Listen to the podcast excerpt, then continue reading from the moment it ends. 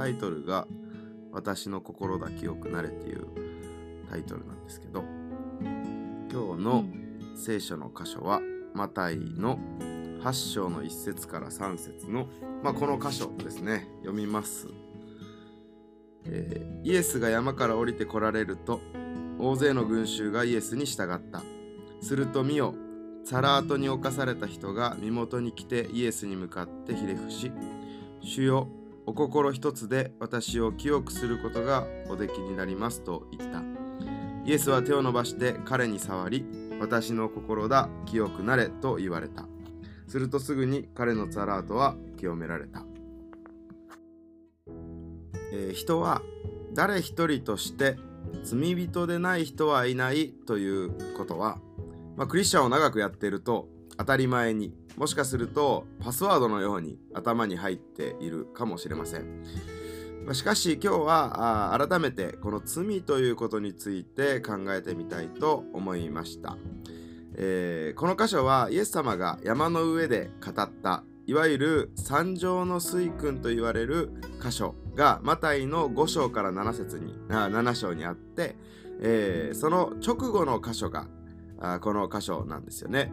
三条の水訓の中でイエス様は10回の本質を語りその上で祈り方を教えまた神への委ね方を教え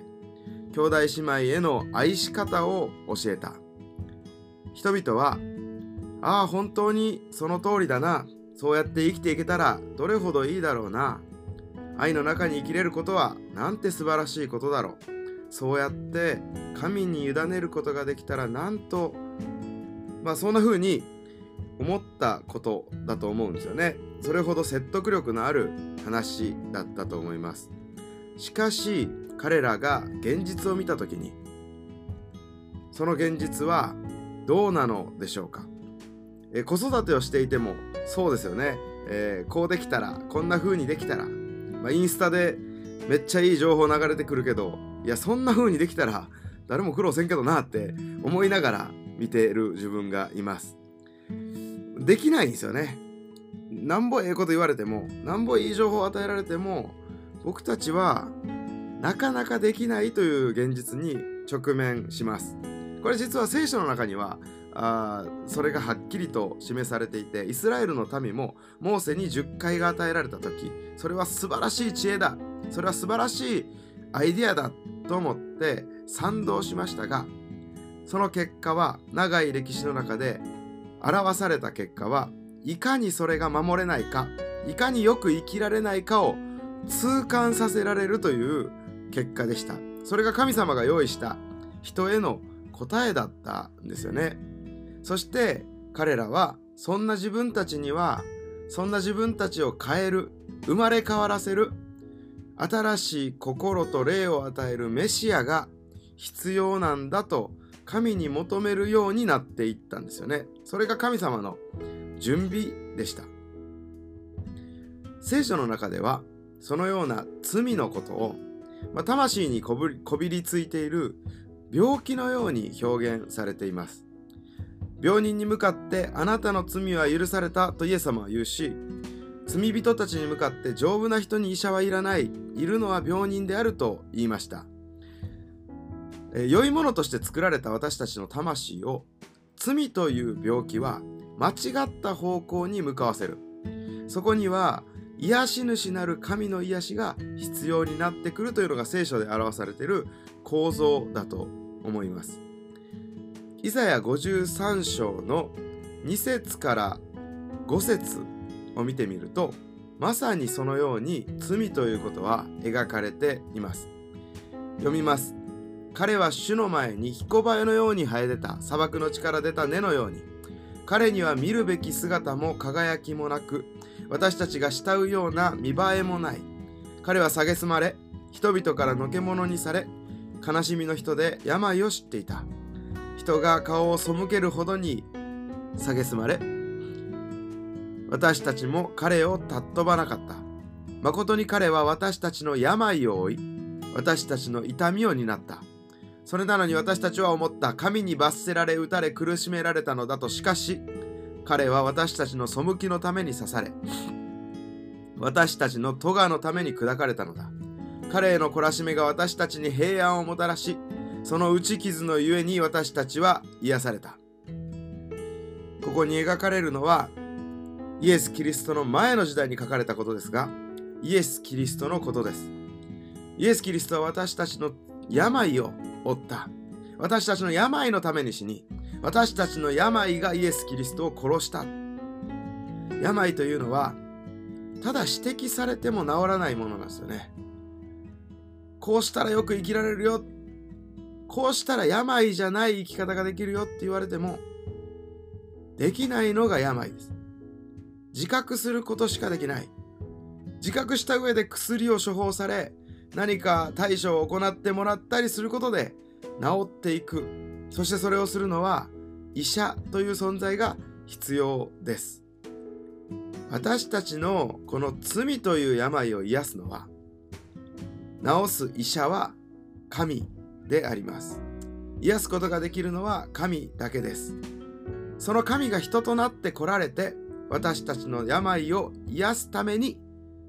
その病を背負って死んでくださった。その血がその受けた恥が私たちを癒すんだということを改めて今朝受け取りたいと思いました。だから私たちはこのザラートに侵されたかわいそうな男のように神の前に心を裸にしてへり下ってひれ伏して言います。主よお心一つで私を清くすることがおできになります。口語訳ではこの箇所はこう書いています。主よ御心でしたら清めていただけるのですがそんな風に神に求めた時にその祈りに応えてイエス様は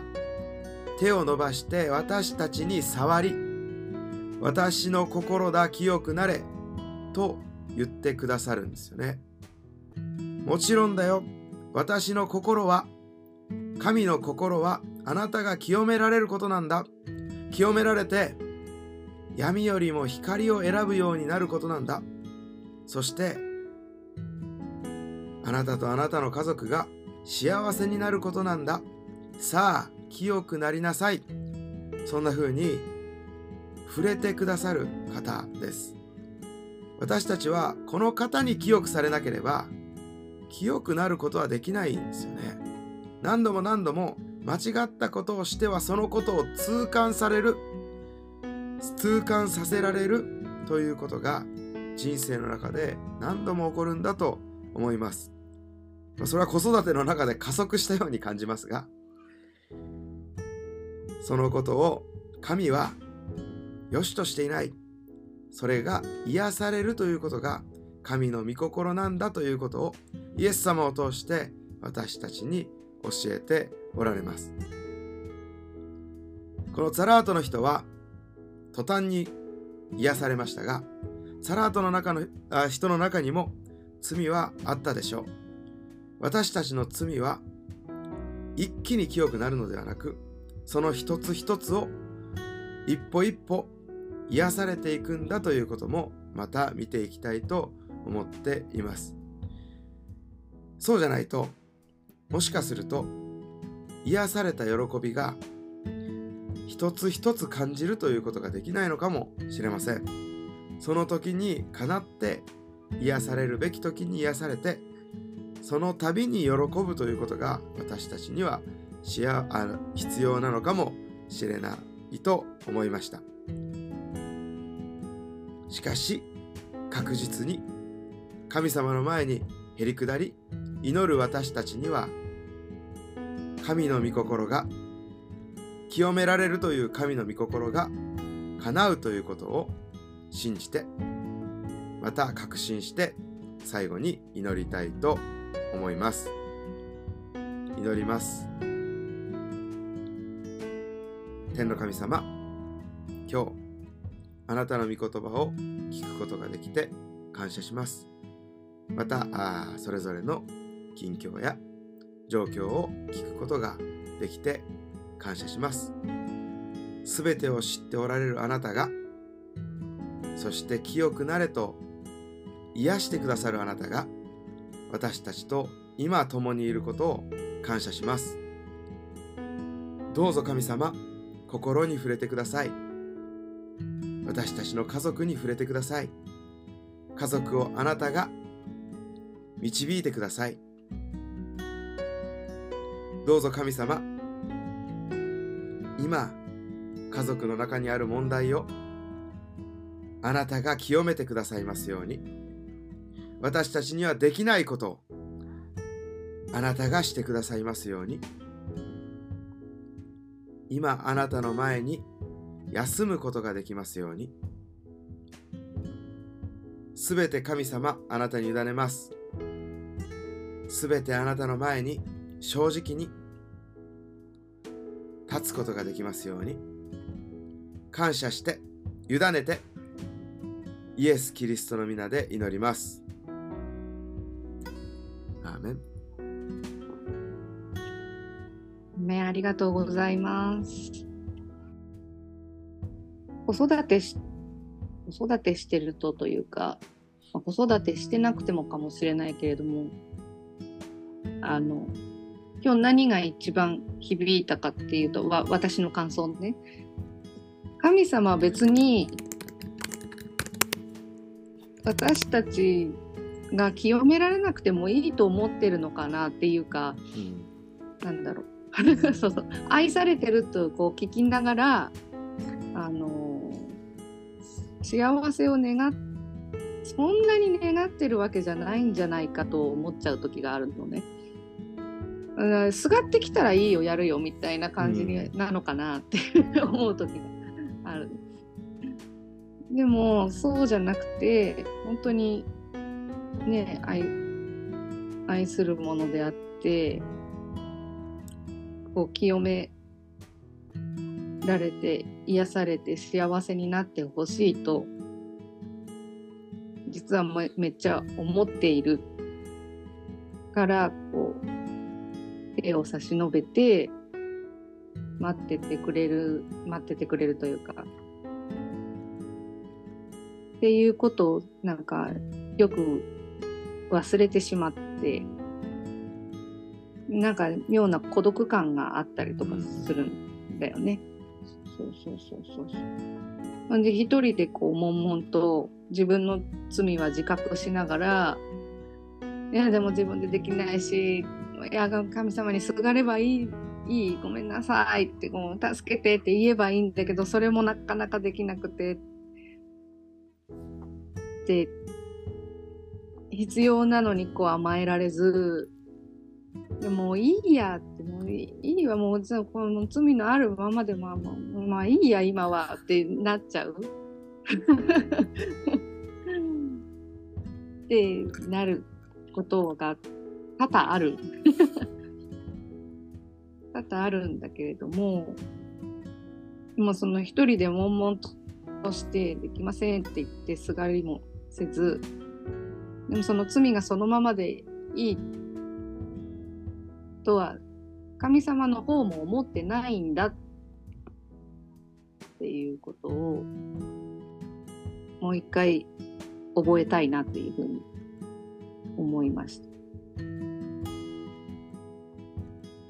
そうそう。甘えべた。甘えべただからそうそうそう。直してください。ってこう。本当にピンチにならないとこうね。なかなか行かれないんだけど。なんでだろうね。なんか諦めちゃうんだよね。すがりに行くこ行くのをさ。何の意地張ってんだって思うけどさいいやってすがるのもなんか。なんだろうねなんでだろう。かっこ悪いと思ってんのかな。それはあるかもしれないです。なんかね。変なプライドがあるあるんだろうなって思うけど、最近奥さんと喧嘩してうん、その時にあの弱みを見せないということがあるよねっていうことに気づいて、自分が奥さんに対して。なんか心配させないようにしてるのか、なんかちょっとまあちょっと煩わしちゃら煩わしちゃいたくないなみたいな思いで、多分言わないんですよね。ちょっと悲しいことがあったり辛いことがあってもあんまり言わない、まあ、自覚してなかったんですけど多分言わなくて。でも言ってくれたらすごく一緒に悲しめたのにみたいなことを言われたので反省したんですけど。うん。ありますよね。そういう。ねそう。やっぱり人に対してはやりにくいじゃうんん、うん。来られてもっていうこともうんあるその癖がついてるから同じように神様に対してもなんか遠慮してしまうというかそうそうなんか神様の前でもちゃんとしなきゃとか自分なんていうの？自立しなきゃみたいな自分で解決しなきゃみたいなあそういう癖が神様に対しても出てしまってうんでも聖書は真逆を言うじゃん。すがってこいよみたいな。そうそう。頼ってこいよ。あそこのなんか認識を変えて、こうもう一個ちょっとずつね、思い直していきたいなっていう。なんか分かりやすく関わってくれないですからね なんか分かりやすくよしよししてくれないし 祈りの中で目に見えてっていうのはないからね。そうそう祈りの中でも答えてくれる時もあるけどそのなだいぶ時間経ってからやなみたいな時とかありますもんね経験としてね。経験としてそうそうそう。すぐには帰ってこないから